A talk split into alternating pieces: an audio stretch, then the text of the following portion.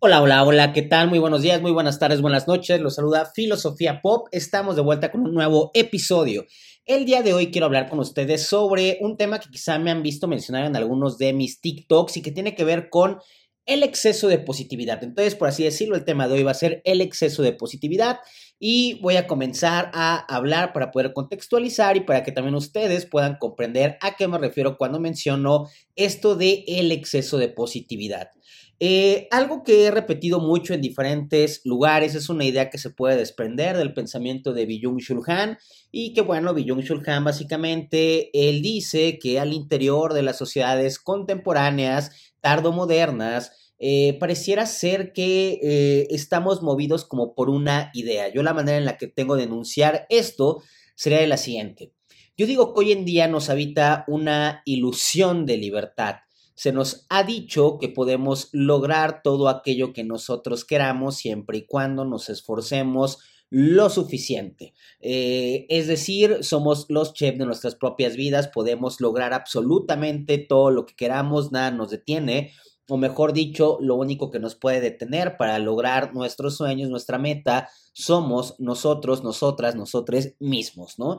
Somos nosotros los únicos responsables, pues, de no poder lograr aquello que nosotros queramos. Claro, también habría que decirlo, aunque es obvio, habría que decir que justamente hay como cierta ingenuidad de por medio a la hora de decir esto, pues hay muchísimos otros factores que están operando tanto socialmente, culturalmente, políticamente, económicamente, de los cuales también va a depender todo esto.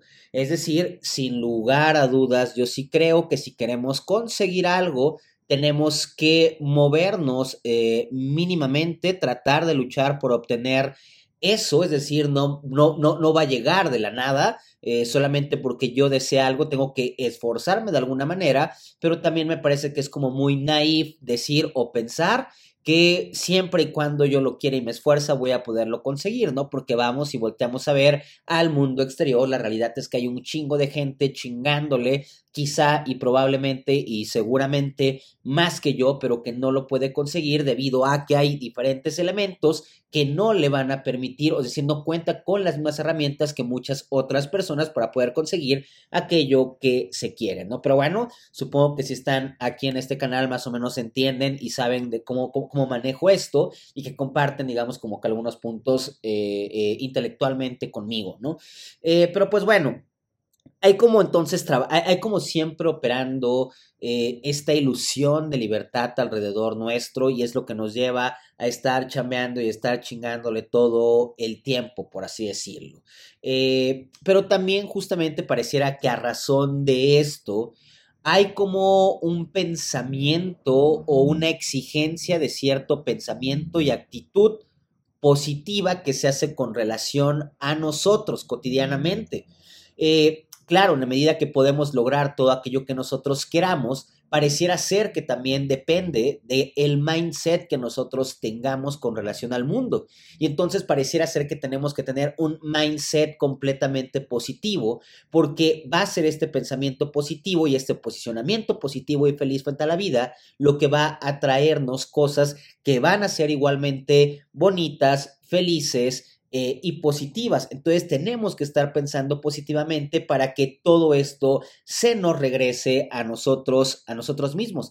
Se nos pide que seamos positivos desde ahí todo el tiempo, por decirlo en palabras eh, eh, como muy cotidianas con las que incluso se juega. Tenemos que estar vibrando alto, tenemos que cuidar la forma en la que pensamos, tenemos que cuidar las palabras que decimos y cómo las decimos y cómo las enunciamos con tal de no atraer como malas eh, eh, eh, energías. Hay pues, y esto justamente yo lo leo como una demanda social muy atada a la época de que seamos positivos, de que tratemos desde ahí, que justamente esta positividad tratemos de tomar todo de buena forma. y cuando digo todo de mala forma, vamos, hay algo que a mí siempre me brinca, que es justamente como esta idea del fracaso. Porque, ojo, al interior de estas sociedades de rendimiento donde supuestamente podemos lograr todo lo que nosotros queramos. Si nosotros no logramos conseguir aquellas cosas que quiero, que deseo, que visualizo y por las cuales he trabajado, automáticamente la culpa es mía, la culpa no es, digamos, como, eh, eh, eh, no sé, de, las políticas que están operando, del enriquecimiento ilícito, de la acaparación monetaria o del capital por parte del el 1% de la población internacional. O sea, vamos, no, si yo fallo y si fracaso, mejor dicho, si no puedo conseguir aquello que quiero, es mi culpa, yo soy el responsable, porque quizá no me esforcé tanto como tenía que hacerlo. Y entonces, claro, puedo fracasar. Y quizá es donde muchas, donde muchas personas se sienten hoy en día, porque se están esforzando un chingo, pero también fracasan porque no pueden conseguir aquello que se nos dijo que podíamos conseguir si lo hacíamos de determinada manera. Entonces, hay mucha gente que se siente fracasada, hay mucha gente que se siente depresiva. Pero incluso justamente este tipo de sentimiento como el fracaso, mejor no, no, no sentimiento, este tipo de situación, el fracaso, también se ha capitalizado de forma positiva, es decir, se ha positivado en las, en, en, las nuevas generaciones. Y entonces por eso tenemos cosas como esto del Fuck Up Nights, eh, que empieza en México pero que se mueve internacionalmente porque funciona, ¿no? funciona eh, como vender el fracaso de esta forma, ¿no? Es decir, cada vez que tú fracasas, estás más cerca de obtener el éxito. Si fracasas, es porque lo estás intentando. Y es como una manera que yo decía de positivar este momento, esta situación, porque claro, para el sistema contemporáneo, para el capitalismo de la forma en la que funciona hoy en día, no le es útil que exista sujetos que fracasan, que se deprimen y que se quedan ahí, porque si somos si nos quedamos, digamos, como con esta idea eh, eh, más negativa con relación al fracaso, o si solamente nos quedamos estancados en el sentimiento de la depresión, no vamos a ser productivos. Y justamente lo que importa es que sigamos siendo productivos a pesar del fracaso y a partir y a pesar de la depresión o de cualquier sentimiento de agobio, de ansiedad que nos pueda a nosotros estar atravesando en algún momento, ¿no? Entonces ahí creo que se ha positivado también esta idea del fracaso y que se nos vende como, claro, pero es que si estás fracasando estás cada vez más cerca de conseguir el éxito. Eh, y me parece algo raro, ¿no? Porque también es como no tomar en consideración muchísimas cosas. Eh, por, una, por ejemplo, es como, es muy fácil encontrar esa gente que es rica, que de pronto te dice, no, es que eh, viejo, tienes que, que, que, que, invertir el dinero, tienes que pensar en grande, tienes que tener mentalidad de tiburón. Si tienes tanto, pues lo inviertes, ¿no? Tienes 10 mil pesos, lo inviertes. Y claro, pero de pronto esto te lo está diciendo eh, alguien que lleva, no sé, alguien que nació en una familia adinerada y que para esta familia y que para esta persona invertir 10 mil pesos, pues vamos, no significa realmente algo importante. Invierte 10 mil pesos, pierde 10 mil pesos, pero no compromete nada realmente con relación a su vida. No es nada o, no, este, o, este, o estos 10 mil pesos son nada con relación al porcentaje de dinero que puede tener en la cuenta de banco. Sin embargo, hay personas para las que invertir o hacer una inversión ya ni siquiera de 10 mil pesos, de 3 mil pesos, significa genuinamente perder todo y que entonces desde ahí no se pueden tomar el lujo de arriesgarse.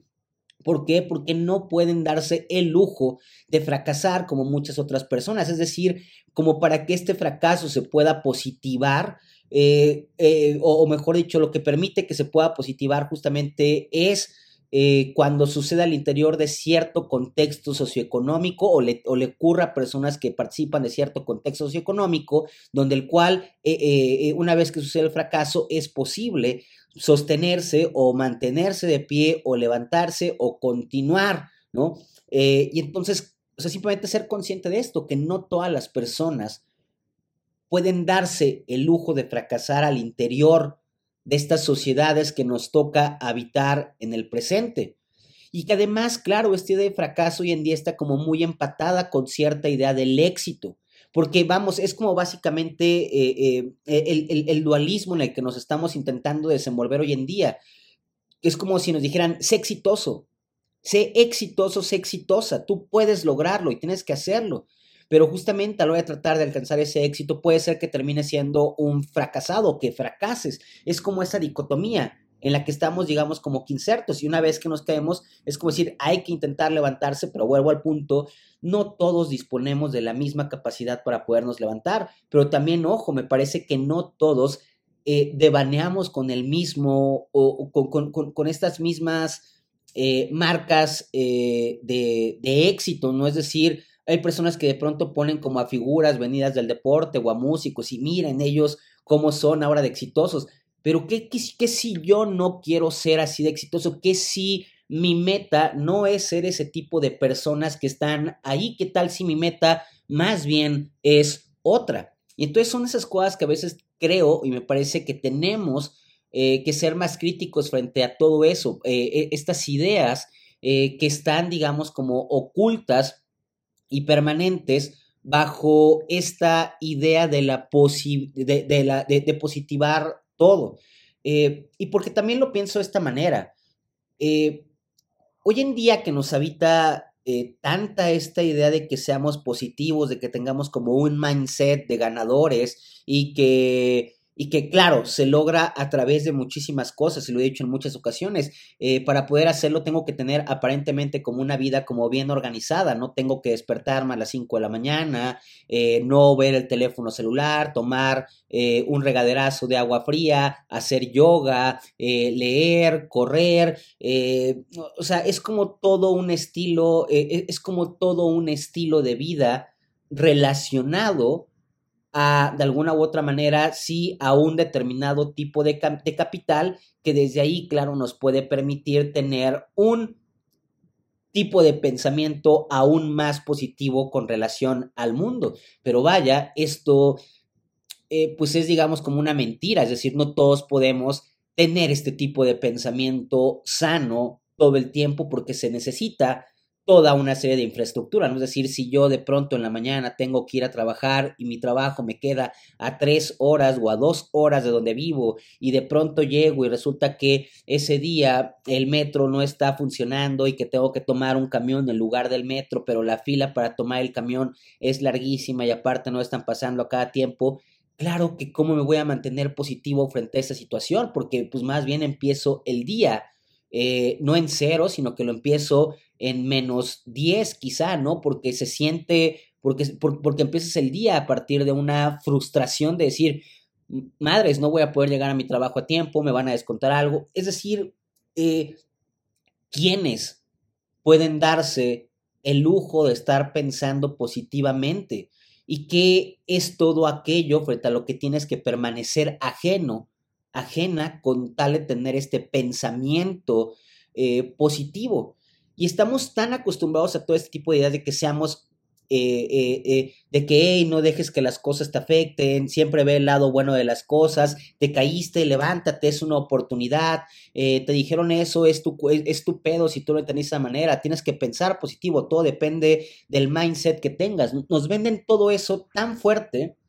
Y claro, esto ahí me parece que es a razón de que para, de que al interior de las sociedades de rendimiento eh, somos más funcionales y servimos, somos más útiles si traemos como esta idea de que, primero, de que podemos hacer todo lo que queramos siempre y cuando nos, esforcemos más. Lo damos voluntariamente, nos, nos quedamos en la chamba voluntariamente y lo damos todo voluntariamente. Y dos, este pensamiento positivo nos impulsa a seguir también, digamos, hacia adelante, nos da una inercia a continuar. Y desde ahí, eh, y esto lo he dicho también en otros lugares, en clases sobre todo, eh, me parece que cualquier tipo de queja hoy en día o cualquier tipo de crítica que se pueda decir se entiende mal al interior de las sociedades contemporáneas. Vamos, yo hace unos días subí un TikTok que generó muchísima controversia, donde de pronto yo decía que la, old money aesthetic era un tributo a la blanquitud y a la delgadez.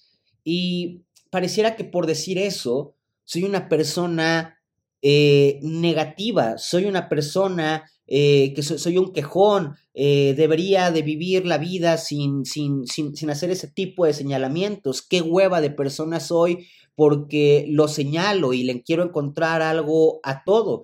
Y es como de que, y, a mí esto es algo que, vamos, lo digo desde un caso muy muy, muy, personal y cercano temporalmente, pero de verdad es algo que creo que podemos visualizar en este mundo. Estamos acostumbrados a que la gente no se queje, a que la gente sea agradecida, porque nos dicen eso continuamente, sea agradecido y sea positivo. Y claro, creo que tenemos que agradecer muchas cosas, ¿no? Pero también creo que este exceso de positividad lo que nos pide en muchos momentos es que dejemos de ser críticos, que no nos quejemos de algo, porque si nos quejamos de algo, entonces automáticamente en la teoría de la sociedad devenimos en una persona problemática, en alguien que le está haciendo de pedo, cuando en realidad no es que la hagas de pedo, ¿no? Sino que simplemente estás diciendo, oye, a ver, pues creo que voy a decir esto y creo que es de gratis eh, eh, como pensar y hacer los cuestionamientos y quizás si yo lo señalo, podemos llegar a un nuevo lugar y podemos tratar de buscar soluciones, ¿no? No es como que alguien, o, como que yo en particular la haga de pedo nada más por hacerla de pedo y como por, y por, y por mera queja, ¿no? Hay muchas cosas que si, que si nosotros señalamos que no están funcionando bien, que no operan de manera correcta, pues podríamos hacer que funcionen de una mejor manera, ¿no? Y yo para esto pongo eh, muy seguido de ejemplo justamente eh, a Tenoch, a Tenoch Huerta, ¿no? Que yo digo, ¿cuál es el problema eh, con Tenoch, ¿no? O por qué mucha gente se queja de Tenoch eh, y, lo insultan en redes sociales, ¿no? Pues porque Tenoch es una persona que desde su posición como artista, como actor, que ya está jugándose, digamos, como que en un mercado internacional, se queja, se queja y señala el racismo, el clasismo que habita en México. Y entonces eso lo hace en un quejón, porque en lugar de simplemente quedarse callado, de disfrutar y de dar gracias, se detiene a quejarse. Porque, y entonces a la gente de alguna manera le caga porque no es como, voy a decir cualquier cosa, como un Diego Boneta, que qué es lo que vemos de Diego Boneta, vemos sus historias en lugares como súper chingones, no se queja porque la vida lo trata increíblemente. Vemos TikToks donde de pronto se pone a cantar eh, como si él fuera Luis Miguel en restaurantes, mientras gente lo ovaciona por ser bonito y por todas estas cosas, ¿no? Es un personaje cómodo.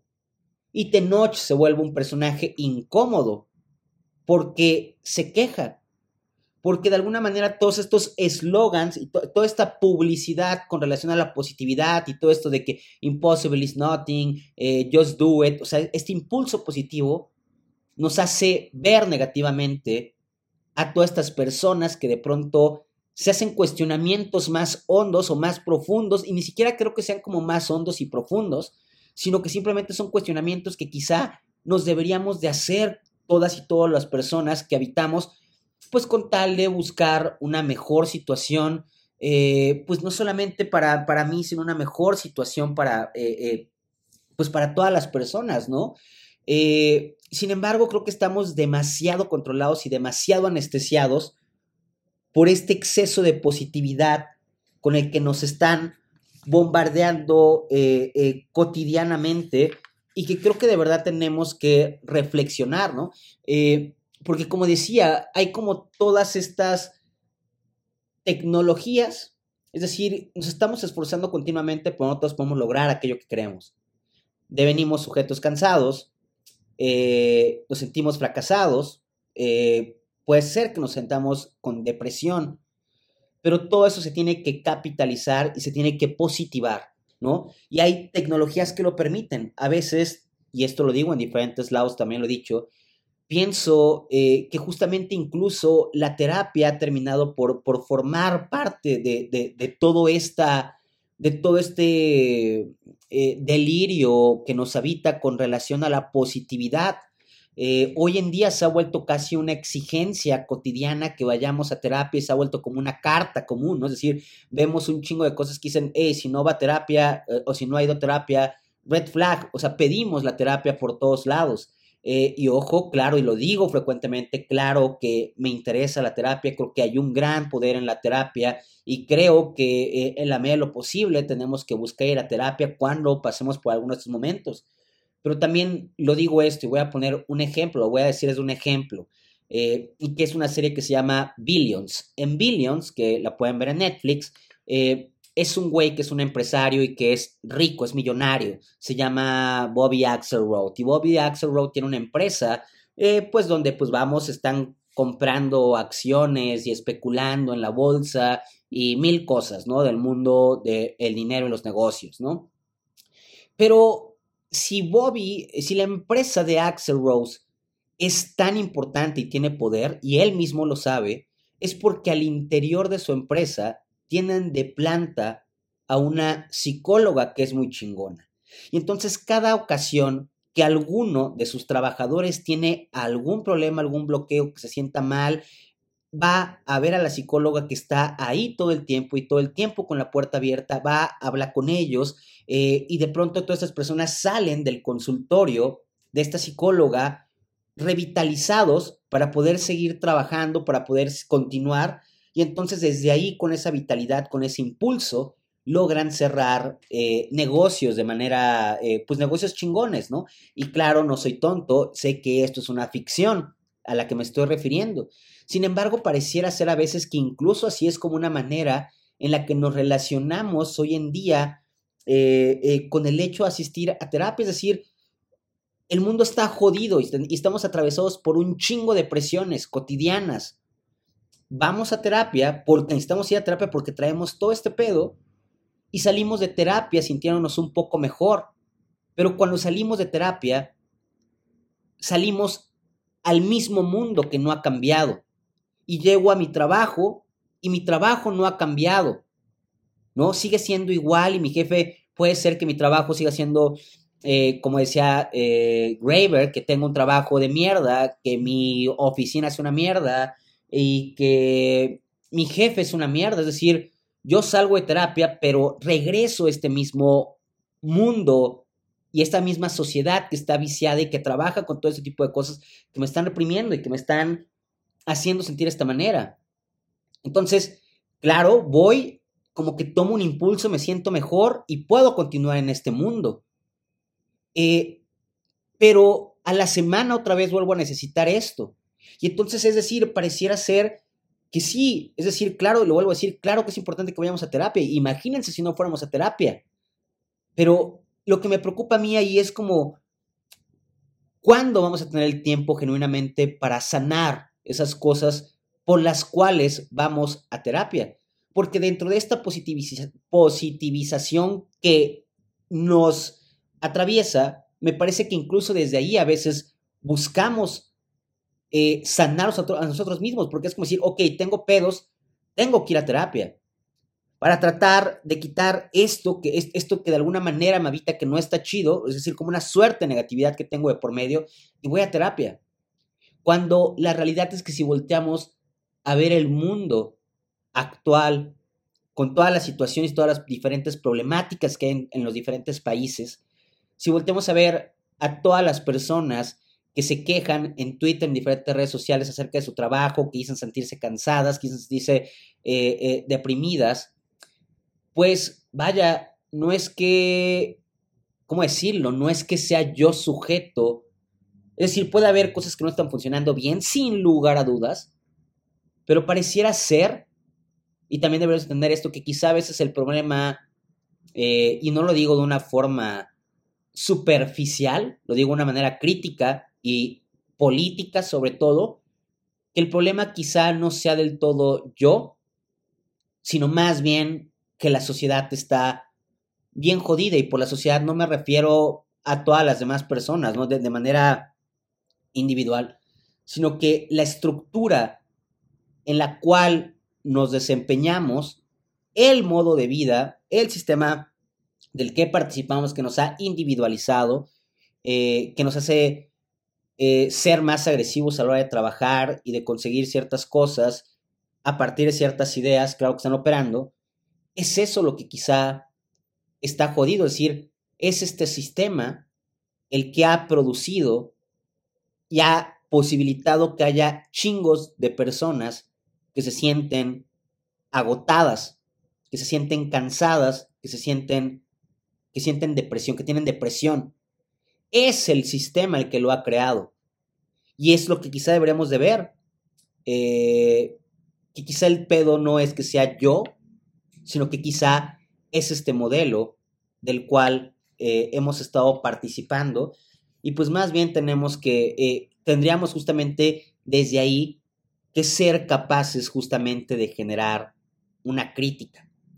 Tenemos incluso todo esto de los coaches hoy en día, eh, que hacen lana a partir de lucrar con esta positividad, todos estos libros y cursos de autoayuda, ¿no? pero que simplemente lo que hacen, me parece, es reforzar estas ideas acerca de cómo ser positivo, pero ser positivo de alguna manera significa también adecuarte y, y moldearte más a este sistema y seguir participando ahí sin tener ningún tipo de cuestionamiento crítico con relación a este.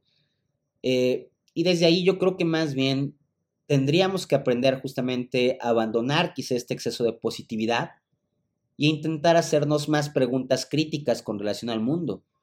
Eh, señalar, decir cosas que quizá eh, no nos gustan, quizá si alguien, si yo compré algo y no es lo que, y lo que me están dando no es lo que se me prometió, por decir cualquier cosa tonta, pues decir, hey, esto no es, ¿no? En lugar de decir, bueno, pero pues no me llegó lo que pedí, sino otra cosa, pero pues bueno, voy a tratar de ver las cosas positivamente porque no sé qué, no, o sea, podemos decirlo, ¿no? O sea, o sea, poder detenernos y poder enunciar y poder ser críticos y también creo que nos corresponde desde ahí eh, no pensar que las otras personas eh, están vibrando bajo o que son unas pinches quejonas solamente porque están señalando elementos que quizá no están operando de la mejor manera eh, hoy en día, ¿no?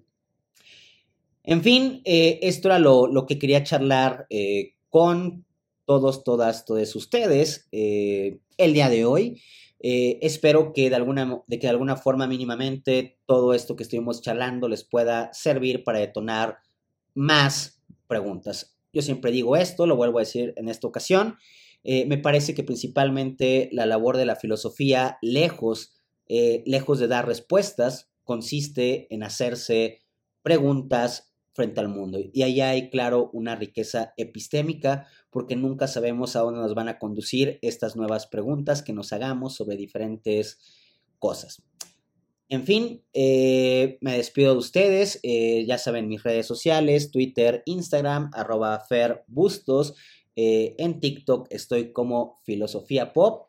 Y pues bueno, eh, si les gustó este episodio, por favor compártanlo para que podamos llegar a más personas y recuerden que estamos en todas las plataformas y también en YouTube. Que tengan bonita mañana, bonita tarde y bonita noche. Se despide ustedes, Fer Bustos.